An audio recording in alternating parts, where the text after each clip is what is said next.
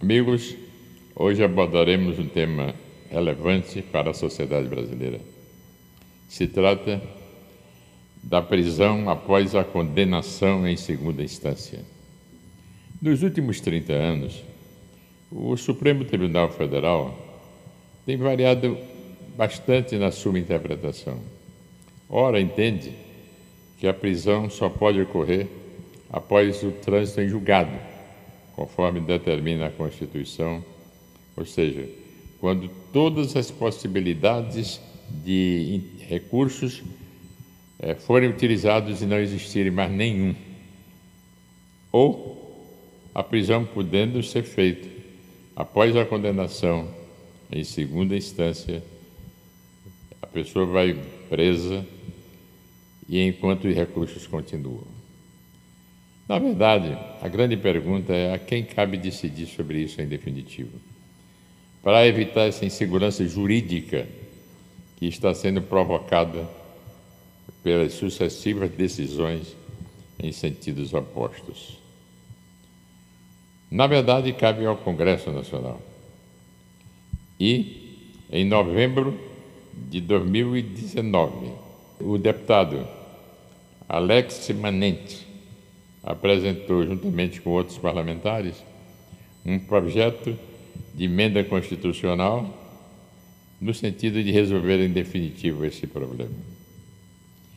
O, o presidente da Câmara criou uma comissão especial temporária para analisar e foi designado relator da matéria o deputado federal Fábio Tradi. Após dez meses de discussão, foi elaborado o substitutivo. O substitutivo pode resolver o problema. Entretanto, apresentou um fato que precisa ser visto pela sociedade rediscutido, que é, no seu artigo 4 do substitutivo, você encontra esta PEC entra em vigência na data da sua publicação, não se aplicando às ações ajuizadas até a sua vigência. Isso significa, gente, que somente daqui para frente os que cometerem desvios públicos estariam sujeitos à prisão logo após a condenação em segunda instância. Os anteriores que desviaram recursos, alguns deles inclusive devolveram recursos ao setor público, ficam com todos os direitos de só virem a ser presos após ah, o trânsito em julgado, que pode ser 15 anos, 20 anos, em, em muitos casos. Inclusive, há prescrição e as pessoas ficam impunes. Na verdade, gente, o Congresso atuou e vai adotar o sistema da prisão após a condenação em segunda instância. Que é sucesso. Mas aqueles que divulgam esse fato esquecem de dizer que só vale daqui para frente de certa forma, há uma certa proteção para os que cometeram crimes contra o setor público anteriormente. De forma que esse projeto de lei, gente, foi concluído em novembro de 2020. Está parado, absolutamente paralisado, na comissão criada pela Câmara para analisar sem entrar em pauta para discussão, ou seja, não foi aprovado nem pela comissão temporária ainda. Depois da comissão, vai a plenário, tendo que ser aprovada essa PEC em duas votações de 308 votos. Posteriormente, vai para o Senado. Nova comissão temporária, novas análises, duas votações de 49 votos para finalmente ser promulgado.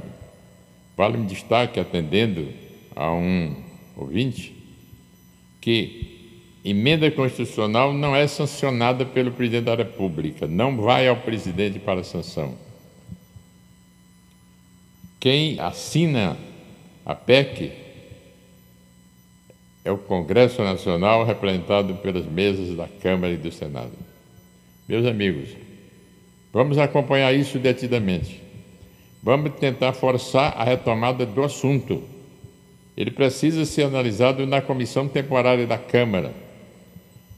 Depois precisa ir ao plenário para em duas votações e depois ao Senado Federal. Se a gente conseguir aprovar isso, este ano será ótimo. Mas parece que está difícil. Depende da sociedade. O Congresso aprovou a prisão após a condenação em segunda instância. Lembre-se, só atinge daqui para frente, face ao artigo 4 que precisa ser eliminado do substitutivo do deputado Fábio Trades. Isso é altamente relevante para que não fique oficializada a impunidade. Maiores informações sobre os temas abordados poderão ser encontradas na página do INAD, INAD, Instituto Nacional de Administração para o Desenvolvimento, no relatório do deputado Fábio Trade e também o substitutivo, ambos no ícone Planejamento.